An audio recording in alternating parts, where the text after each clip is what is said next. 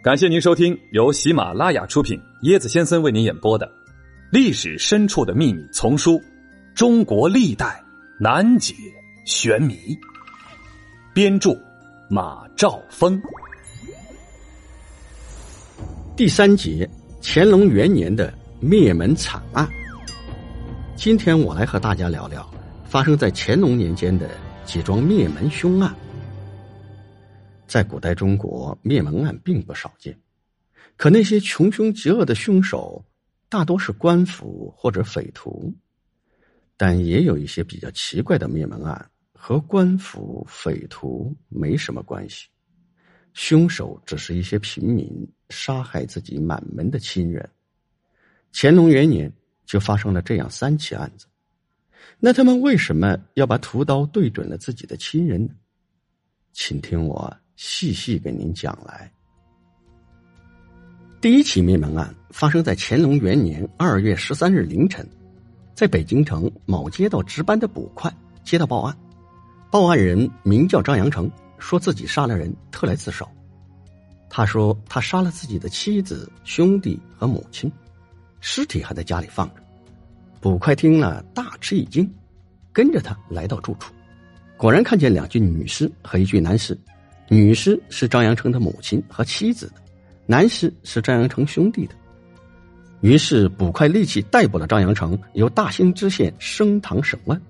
张阳成毫不隐瞒，一五一十讲述了自己的作案缘由和作案经过。原来呀，这个张阳成是北京良乡人，在家里排行老大，与母亲、妻子、三弟、四弟生活在一起，三弟尚未成婚。四弟还是个小孩子。乾隆元年正月，过完大年，张阳成带着一家人进京办事儿，租住了三间房子。他与妻子、母亲睡在外屋，三弟、四弟睡在里间。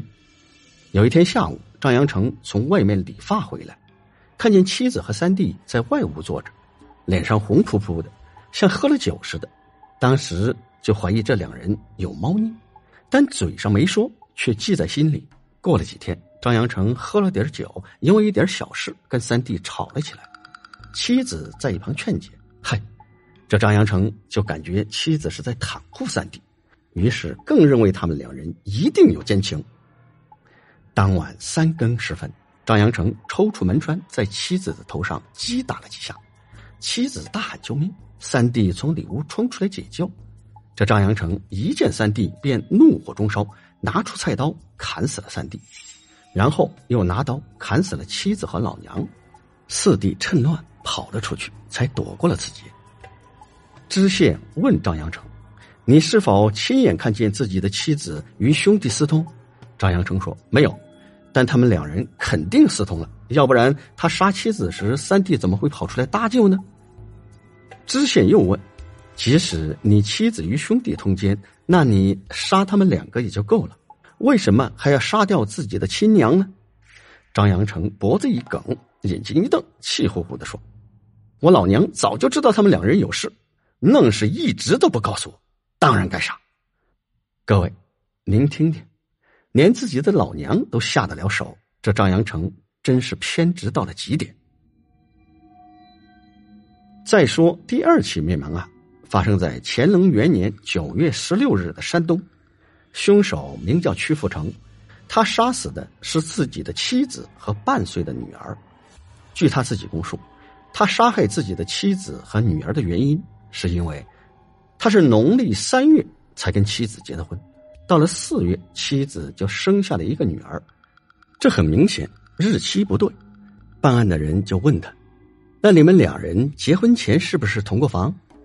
屈阜成顺口说道：“我老婆是我们家的童养媳，我们早就圆房了。”办案的人说：“那既然早就圆房了，结婚一个月就生孩子也没什么奇怪的。”屈阜成却瞪大了眼睛：“我跟他同房那么多年，他都没生，怎么一结婚就生了？这肯定不是我的种。”各位听听，这种奇葩的理论让审理此案的官员都觉得没办法再问下去了。再来说乾隆元年的第三起灭门案，发生在湖北襄阳，凶手名叫张天觉，他杀死了自己的妻子和养子。作案的动机呢，也是因为怀疑妻子对自己不忠。张天觉没有生育能力，跟妻子的关系一向不怎么好，再加上他很自卑，所以处处怀疑妻子有外遇。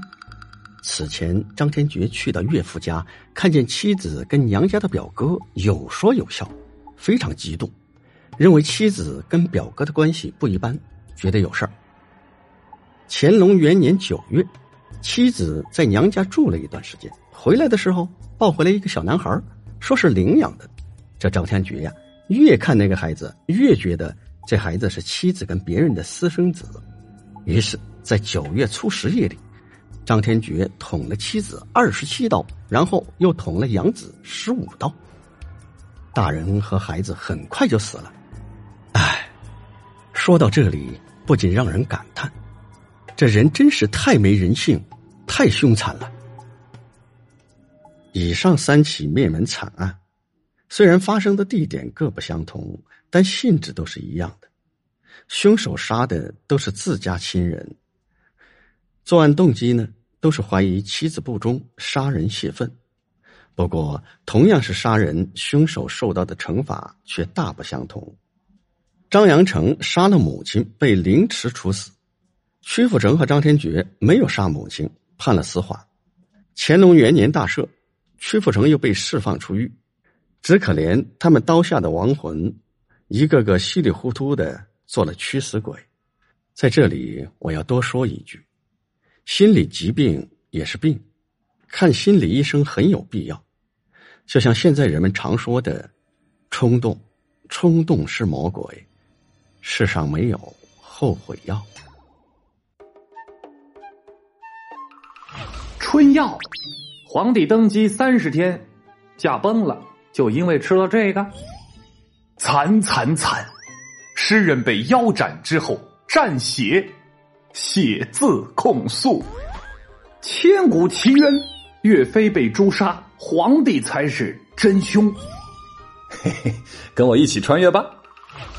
欢迎你跟我一起探索历史。知识链接：方孝孺，字希直，一字希古，明初浙江宁海人。他是一代名儒，宋濂的得意门生，也是当时的大儒。他博学强记，通晓经史，文章盖世，是朱元璋的皇长孙，朱允文的老师。明建文帝继位后，将方孝孺招至南京。委以翰林侍讲学士一职，由他替建文帝起草了一系列征讨燕王朱棣的诏书和檄文。一四零二年，朱棣率兵攻破明京城南京，战乱中建文帝下落不明。同年，朱棣继位，破令方孝孺为他起草继位诏书，方孝孺拒绝起草，宁死不从。朱棣大怒。他命人拿刀从方孝孺的嘴角直割到耳旁，并将他投入监狱。见方孝孺仍不屈服，朱棣就下令把方孝孺在午门内凌迟处死。处死了方孝孺后，朱棣仍不解恨，又下令灭他十族。呜呼哀哉！在整个中国封建历史上，方孝孺是唯一的一位惨遭灭门十族的人。